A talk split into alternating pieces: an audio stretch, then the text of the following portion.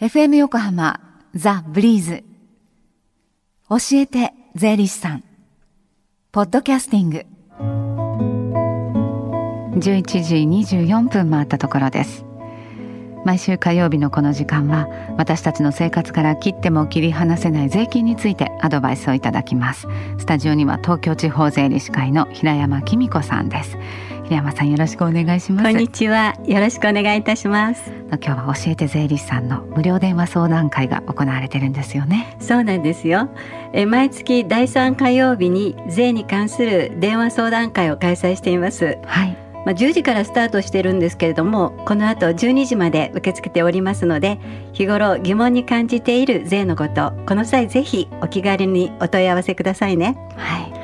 過去に出演した税理士とか今後出演予定の税理士が回答していますのでよろしくお願いいたします、はい、ではその電話番号をご案内しましょう。零零四五三一五三五一三までどうぞ。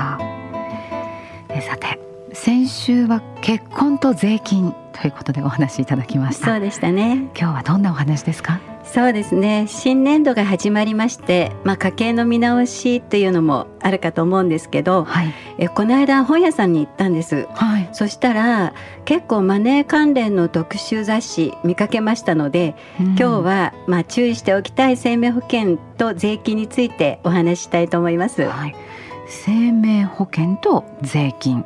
じゃあ一番その気をつけるべきポイントって何でしょうかね？そうですね。ズバリ保険金受取人は誰か。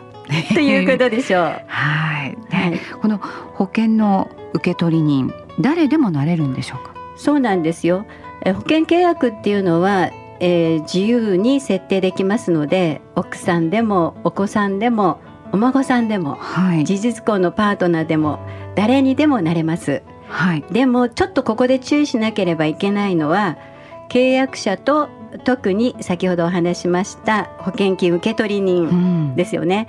でこの関係がどうなっているのかっていうことで税負担が変わってきます。はい受取人が誰かによって、まあ、納める税が変わってくるということなんですねそうなんです。でまずあの3パターンを覚えていただきたいんですね。はいまずは所得税が課税されるということなんですけれども、うん。これは自分が保険料を払っていて自分が保険金を受け取るはい。という場合が所得税なんです。うん。で所得税はまあほとんどね税金が課税されないって考えていただいていいんですよ。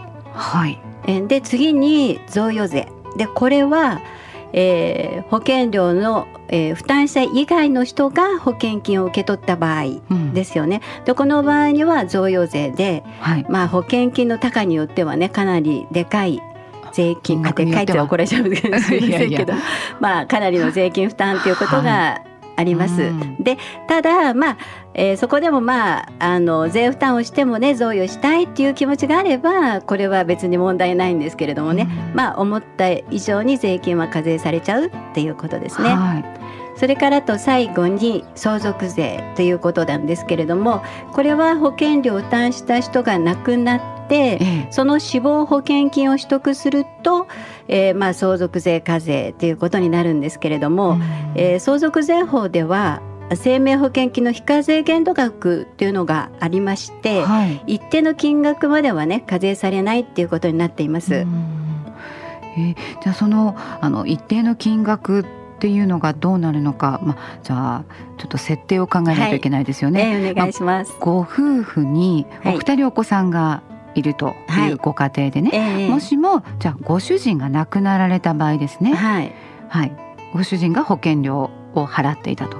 でご主人が亡くなったらどうでしょうか、そうですね。この場合は、えー相続で受け取ったということで1500万円の範囲なら課税されないんですね。非課税。はい、で1500万を超えてしまう場合についてはこれはもう相続税の計算の中に入れ込んでで相続税の計算ということになります。まあ、当然相続税もえー一定の金額、まあ、いわゆる基礎控除額というのがありましてそれを超えていたら相続税を納めるということになりますね。はいはい、まそうするとそのあまり受け取り金額を高額に設定してもはい、それはすなわち相続税を負担するっていうことになってくるんですね。そうです。ね。まああのいくらがまあ正しいかどうかっていうのはねなかなか難しいと思いますが、よく言われるのはあのまあお葬式の費用負担というね、ことで考えられているようなんですけれども、まあこの非課税限度額ありますので、まあそこまではね、えーいいんじゃないかなっていう気もしますけれども、どうでしょうかね。うん。と何か他に気をつけることってありますか？そうですね。先ほどお話ししました、えー所得税とかはい。贈与税の申告というのは翌年になるっていうことになりますので翌年の、えーまあ原則でいくと2月の16日から3月15日に申告していただくことになりますよね、えーですから申告を忘れちゃうっていうこともあるんです、ん。そうするとあの税務署でね「おいでおいで」とかいう感じで、えーあの呼び出しが、はい、呼び出しがありまして、想定外の税金負担するっていうことにもなりますから、まあ、注意していただきたいと思います。ですから、はい。まあこの時やっぱりあの実は保険って結構あのえーまあ、いろんな保険会社さんから勧められて入るっていうパターンがあると思うんですけれども、まあ、そういった時はちょっと待てみたいな感じでうん。ちょっと立ち止まって考えていただいて、まあ、本当にこれでいいのかなっていうことをね確認していただいて、えーまあ保険その保険金額とか保険料の負担者とか受取人とかね、どうなってるどうなってるのかっていうのをもう一回確認して、うん。えーよければゴーサインを出していただくっていうのが必要だと思いますね。はい。で、あの保険って他にもこういろいろなものにあのかけてるかもしれませんよね。はいえー、押さえておくべきポイントありますでしょうか？そうですね、えー例えばあーと火災とかはい。怪我とか、はい。病気とかっていうふうな、まあ、保険金取得されてもそれは課税されないということになりますよね。まあ、当然あの損害賠償金なんかもねあの、まあ、原則非課税ということになります。それから、あれゴルフやってらっしゃいましたよね。はい。えゴルフ保険はい。保険金受け取ったらどうなると思いますか？え、やっぱり課税ですか？うんですね。ご自分でかけられて、ご自分でもらってっていうことで、そうですね。さすがですね。はい。月々数百円ぐらいの金額かけてるんですけどね。まだ受け取ったことはないです。あ、そうですか。はい。はい、で今日行われている電話相談会でもこうしたいろんな税のご質問に答えていただけるんですよね。あそうですね。はい。この後12時までになってそうますよね。です。で、はい。私あのここのスタジオからあー駆けつけますので、はい。ちょっと時間にもしかして間に合わないかもしれない知れないんですけれども、こういう時にやっぱりどこでもドアって欲しいですよね。本当ですね、はい。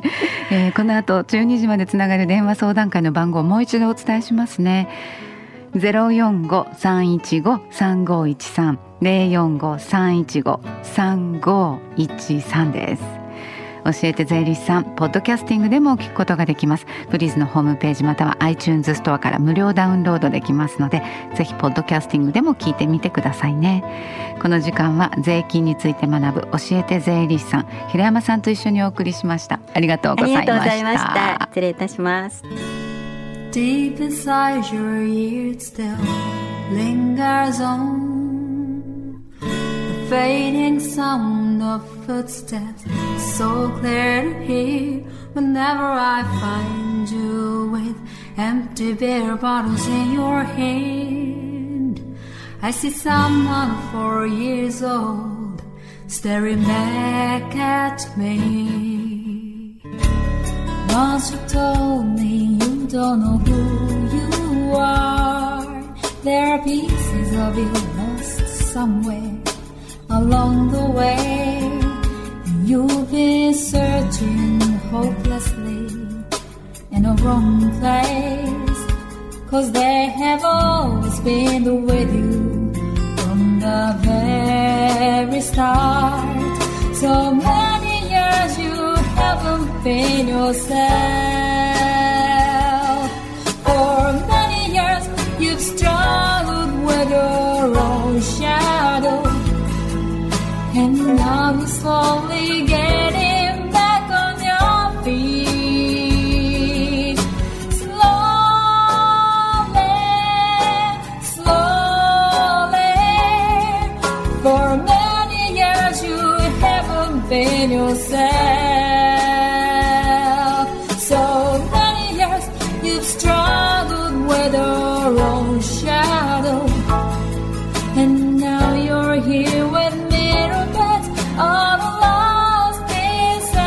Together.